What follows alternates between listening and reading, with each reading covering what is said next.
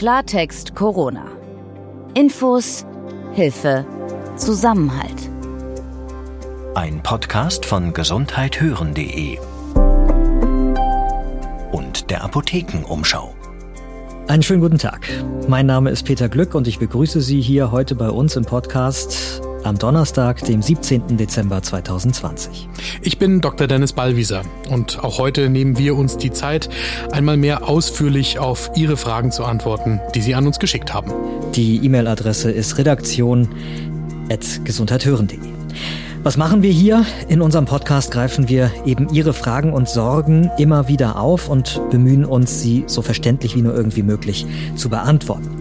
Soweit möglich macht das eben Dennis. Er ist Arzt und Chefredakteur der Apothekenumschau. Außerdem laden wir in dem ganz überwiegenden Teil unserer Folgen Expertinnen und Experten ein zu allen möglichen Themen rund um die Pandemie. Klartext Corona kommt von gesundheithören.de und wir gehören zur Apothekenumschau. Dennis, in der letzten Folge, da hast du ja mit Anja Kopf schon ziemlich viel auch über das Thema Impfungen gesprochen. Das ist neben den Masken ähm, das Thema, glaube ich, zu dem uns die meisten Fragen gerade auch erreichen. Ganz bestimmt. Deswegen, da kommen auch weiterhin Fragen nach ähm, und wir wollen deswegen hier in dieser Folge heute da auch weitermachen. Das bringt mich zu der ersten Frage eines Hörers aus München. Er ähm, schreibt, dass seines Wissens nach die Corona-Impfung, die kommen soll, die Immunabwehr stärken würde und gar nicht unbedingt die Infektion als solches verhindern würde. Kannst du das so bestätigen? Nein, ich kann mir vorstellen, was dem Hörer vorschwebt und versuche da jetzt mal das ein bisschen einzuordnen. Ich sehe das aber anders. Wenn die Impfung das macht, was eine Impfung machen soll, dann verhindert sie sehr wohl die Infektion mit SARS-CoV-2 und insbesondere verhindert sie, dass die Erkrankung Covid-19 bei einem Menschen ausbricht. Aber was tatsächlich noch nicht klar sein kann. Dazu haben wir immer noch zu wenig Daten für alle Impfstoffe, die im Moment gerade erprobt werden und auch schon zugelassen worden sind, teilweise in manchen Ländern auf der Welt. Die Impfung kann dazu führen, dass zwar der Ausbruch der Erkrankung verhindert wird, also man erkrankt nicht selbst an Covid-19, aber eine zumindest Gruppe von Menschen, die geimpft sind, kann unter Umständen immer noch das Virus weitergeben. Genau, und da setzt die äh, weitere Frage dieses Hörers nämlich auch an. Ähm, er, er will wissen, ob das denn bedeutet, wenn ein, ähm, wenn man trotz Impfung noch Virus in sich trägt, ob das bedeutet, dass jemand, der geimpft ist, trotz der Impfung dann weiterhin auch Maske tragen muss und Abstand halten und diese Regeln eben auch weiterhin einzuhalten sind. Also auf die Frage ganz klar ja. Und aus meiner Perspektive ist es ratsam, dass, und das wird aus meiner Sicht auch so kommen, dass obwohl jetzt dann angefangen wird, nach Weihnachten auch in Deutschland mit den ersten Impfungen, es weiterhin eine ganz allgemeine Pflicht sowohl für die Abstandsregelungen als auch für die Maskenpflicht geben wird. Ich glaube nicht und ich hoffe ehrlich gesagt auch nicht, dass es da eine Ausnahme gibt, in dem Sinne, dass es dann viele Menschen gibt, die oder eine wachsende Zahl von Menschen geben könnte, die sagen, naja, aber ich muss ja keine Maske mehr tragen, weil ich bin ja schon geimpft worden, sondern äh, es ist, glaube ich, ratsam, gerade auch weil wir noch nicht so wahnsinnig viel Erfahrung mit den Impfstoffen haben sammeln können, ähm, die Maskenpflicht erstmal beizubehalten. Aber das heißt doch, wenn ich das richtig verstehe, dass wir hier wieder auch bei dieser Frage landen nach der sogenannten Herdenimmunität oder nicht? Die wirkt sich doch da dann aus. Also wann, ab welchem Zeitpunkt ist ein Anteil der Bevölkerung, der groß genug ist, mit dem Virus entweder in Kontakt gekommen oder hat die Impfung erhalten oder nicht? Es ist auf der einen Seite die Herdenimmunität, es kommt noch etwas anderes dazu. Die Herdenimmunität bedeutet, dass wenn ausreichend viele Menschen entweder geimpft sind oder die Erkrankung durchgemacht haben und dann vor einer Wiederinfektion geschützt sind, dass das Virus dann nicht mehr ausreichend viele Menschen findet, um sich weiter zu verbreiten. Und dann kommt die Pandemie zu einem natürlichen Ende. Mhm. Und das, was noch mit hineinspielt, ist das, was der Hörer in seiner Frage schon formuliert hatte. Das ist, man nennt das in der Fachsprache die sogenannte sterile oder sterilisierende Immunität. Also eine Immunität entweder wieder durch die durchgemachte Erkrankung oder durch die Impfung, die dazu führt, dass das Virus so wenig in den menschlichen Körper hineinkommt, dass es nicht mal mehr weitergegeben werden kann. Und zwar unabhängig davon, ob der Mensch in der Mitte der das Virus gerade bekommen hat, selbst daran erkrankt oder nicht. Die Frage, die aber irgendwie wirklich, finde ich, im Zentrum ja steht für uns alle. Ähm, und ich weiß, dass die Beantwortung wiederum ähm, eigentlich Kaffeesatzleserei ein Stück weit ist.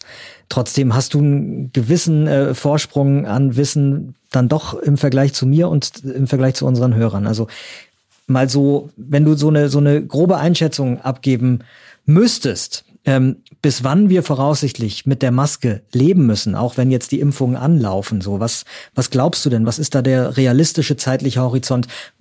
bis wann wir Maske tragen müssen, ab wann können wir äh, hoffen, dass wir wieder wirklich zu dem mehr oder weniger normalen Leben zurückkehren können, wie wir es von der Zeit vor Corona kennen. Ich habe mich darauf eingestellt, ganz rational im Kopf, und ich versuche das auch emotional zu tun, dass ich das gesamte Jahr 2021 über Maske tragen werde. Mhm. Es kann gut sein, dass wir irgendwann vorher schon an einen Punkt kommen, wo wir so viele Menschen haben impfen können als Gesellschaft und nebenbei bemerkt auch alle anderen Nationen in Europa mal mindestens und abhängig von der Lockerung vielleicht von Reisebeschränkungen auch weltweit, dass man das ein Stück weit schon zurückfahren kann, dann ist es schön, dann mhm. habe ich da einen positiven Effekt für mich. Aber erstmal gehe ich davon aus, dass auf jeden Fall das Jahr 2021 auch ein Jahr mit Maske sein wird. Und dann 2022 denkst du erstmal noch gar nicht? Im Moment glaube ich, dass es tatsächlich nach dem, was mir an Zahlen verfügbar ist, und das ist das, was öffentlich zugänglich ist, ja. also ich habe da keine weiteren Einblicke, aber das, was quasi veröffentlicht wird in der Fachliteratur, das, was berichtet wird, auch äh, medial und auch natürlich von Regierungen oder Unternehmen über die verfügbaren Impfstoffe und die Pläne für das Impfen, könnte ich mir vorstellen, dass wir es Ende 2021 soweit geschafft haben. Allerdings, und jetzt kommt wieder die Öffnung quasi dieser mhm. Aussage, wir werden dann ja auch Erfahrungen damit machen, wie Covid-19 und wie SARS-CoV-2 dann wiederkommt. Also im Moment gehe ich auch davon aus, dass SARS-CoV-2 kein Virus ist, das dann irgendwann ganz wieder verschwindet, so wie das erste SARS-Virus oder wie, wie MERS, ähm, sondern das wird uns, glaube ich, ich gehe im Moment davon aus, dass mich das mein Leben lang begleiten wird. Und jetzt ist dann die spannende Frage, heißt das, dass wir immer wieder gegen SARS-CoV-2 geimpft werden müssen? In welchen Abständen ist das der Fall? Gibt's Epidemien oder sogar nochmal Pandemien mit dem Virus aufgrund von irgendwelchen Ereignissen? Das, das wissen wir einfach noch nicht. Also ist deine Vermutung auch, dass es ähnlich wie die Grippe ein Virus ist, das sich immer leicht verändern wird und deswegen ähm, in, in leicht veränderter Form halt auch immer wieder kommt und auch immer wieder eine neue Impfung benötigt? Das kann sein, dass es sich verändert. Das ist aber noch gar nicht das allein ausschlaggebende. Im Moment denke ich eher, dass es sein kann, dass der Impfschutz immer nur eine begrenzte Zeit vorhält. Dass das dazu führt, dass das Virus auch weiterhin um die Erde herum unterwegs sein kann und dass man einfach immer wieder den, den, den Impfschutz auffrischen muss, so wie, das, wie wir das auch von anderen Viren mhm. kennen. Im Moment gehe ich davon aus, dass das ein Virus ist, so wie andere Viren auch, bei denen der Impfschutz vielleicht immer mal wieder aufgefrischt werden muss. Und es gibt sehr wenige Viren, die ganz wieder verschwinden, sondern die meisten Viren, die man irgendwann mal, mit denen der Mensch irgendwann mal in Kontakt gekommen ist, so dass sie auch Krankheiten auslösen, begleiten die Menschheit dann ja doch über einen sehr langen Zeitraum. Aber Trotzdem habe ich persönlich die Hoffnung, dass 2022 ein Jahr sein wird, wo nicht mehr alle immer Masken tragen müssen. Gut, greifen wir uns die nächste Hörerfrage raus, ähm, die da auch mit zu dem Themenkomplex dazugehört. Und zwar will der Hörer wissen, ob die Gefahr besteht, dass jemand trotz Impfung zum sogenannten Superspreader wird, also besonders viele Menschen anstecken kann.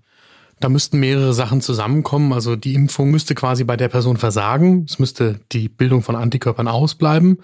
Ähm, und dann müsste der Mensch außerdem jegliche Vorsichtsmaßnahmen fahren lassen, also sich nicht mehr an die Abstandsregeln halten und auch nicht mehr die Maske tragen.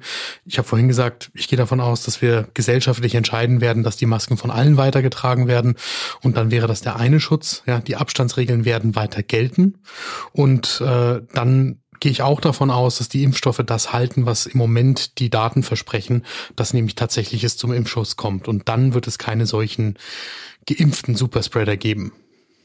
Dann zur nächsten Frage eines Hörers aus Donau-Wörth. Er will wissen, ob die Corona-Impfung eigentlich im Impfpass auch dokumentiert wird. Ja, so wie alle anderen Impfungen auch. Wenn ich meinen Impfpass dabei habe, wird das dokumentiert. Und wer seinen Impfpass nicht hat oder nicht mehr findet, der wird natürlich trotzdem geimpft. Trotzdem ist es für jeden ratsam, seinen Impfpass zu haben. Und zur Impfung auch mitzubringen. Es hat eine Konsequenz auch, wer keinen Impfpass hat, der kann auch nicht dokumentieren, dass er geimpft worden ist. Das wird bei Corona nochmal anders gelöst. Aber ganz allgemein im Leben sollte man ja nachweisen können, gegen was man geimpft worden ist und gegen was nicht, weil es immer mal wieder Situationen geben kann, wo man das dann auch belegen muss. Das kann im beruflichen Umfeld, ist das in vielen Berufen notwendig zu dokumentieren, dass man bestimmte Schutzimpfungen erhalten hat. Gut, das waren jetzt für den Moment die äh, Fragen, die sich um die Impfung gedreht haben, aber wir haben noch andere Themen, die die Menschen bewegen, die uns schreiben. Ähm, eine Hörerin zum Beispiel ist besorgt, weil ihre Enkelin eine Katze hat. Und jetzt gab es ja schon Fälle, wo sich Tiere auch angesteckt haben mit Corona. Ähm, sie will wissen, wie hoch hier das Risiko ist für ihre Enkelin und die ganze Familie. Also erstmal ist eindeutig, dass es grundsätzlich möglich ist, dass SARS-CoV-2 vom Tier auf den Menschen überspringt. Denn so hat das ja vor mehr als einem Jahr vermutlich auf diesem Wildtiermarkt in China den Ursprung genommen, als von Fledermäusen oder auch von anderen seltenen Wildtieren diese Übertragung erstmals auf den Menschen so stattgefunden hat, beziehungsweise man weiß gar nicht, ob das erstmals so stattgefunden hat, aber dann ist erstmals eine, ein richtiger Ausbruch daraus geworden. Das ist heute unsere Pandemie. Wir wissen auch, dass es möglich ist, dass Menschen SARS-CoV-2 auf ihre Haustiere übertragen. Also zum Beispiel bei Katzen ist das schon belegt. Ähm, was wir nicht haben, sind Belege dafür, dass Menschen sich bei Haustieren angesteckt haben. Also jetzt von der Katze zum Beispiel zurück auf einen Halter.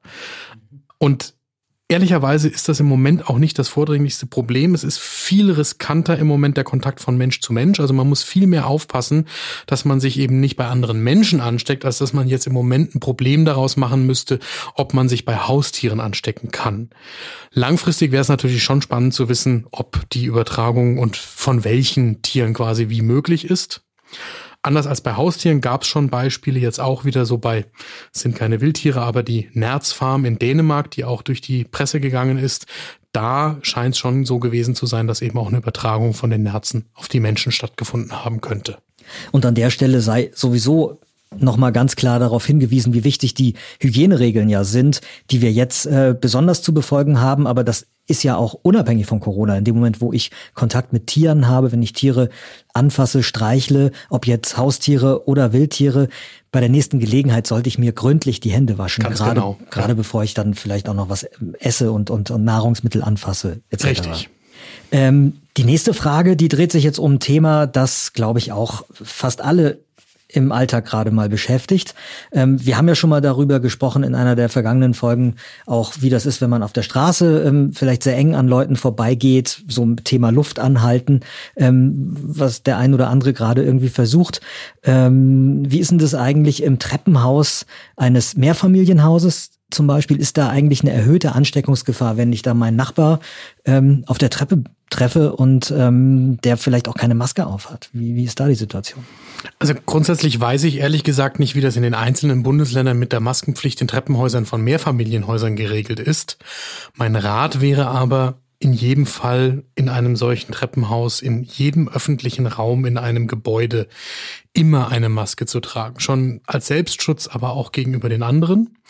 Weil ich natürlich nicht ausschließen kann, dass durch die Art und Weise, wie sich Aerosole da in dem Treppenhaus wie die entstehen und wie die dann aber auch stehen bleiben quasi, weil da vielleicht kein Luftzug ist, weil da überhaupt nicht gelüftet werden kann, weil da vielleicht Brandschutztüren dazwischen sind, die dann auch verhindern, dass da diese stehende Luftsäule sich irgendwie mit was vermischen könnte, wo die Virenkonzentration sinkt das kann ich alles nicht beurteilen und deswegen würde ich immer da so vorsichtig wie nur irgendwie möglich handeln. Und ganz konkret, also wenn ich die Zeit mir nehmen kann irgendwie, da ist jemand schon unterwegs, dann warte ich auf jeden Fall ab, bis die Person entweder sehr weit von mir entfernt ist oder bis sie vielleicht auch das Treppenhaus wieder verlassen hat und ich verbringe jetzt nicht lange Zeit in öffentlichen Räumen, in Gebäuden. Das gilt für Treppenhäuser in Mehrfamilienhäusern. Das sollte auch jeder sich nochmal bewusst machen. Wenn wir im Moment einkaufen gehen, wenn wir im Moment irgendwo durch müssen, dann sollte ich die Aufenthaltszeit da immer so kurz wie nur irgendwie möglich halten.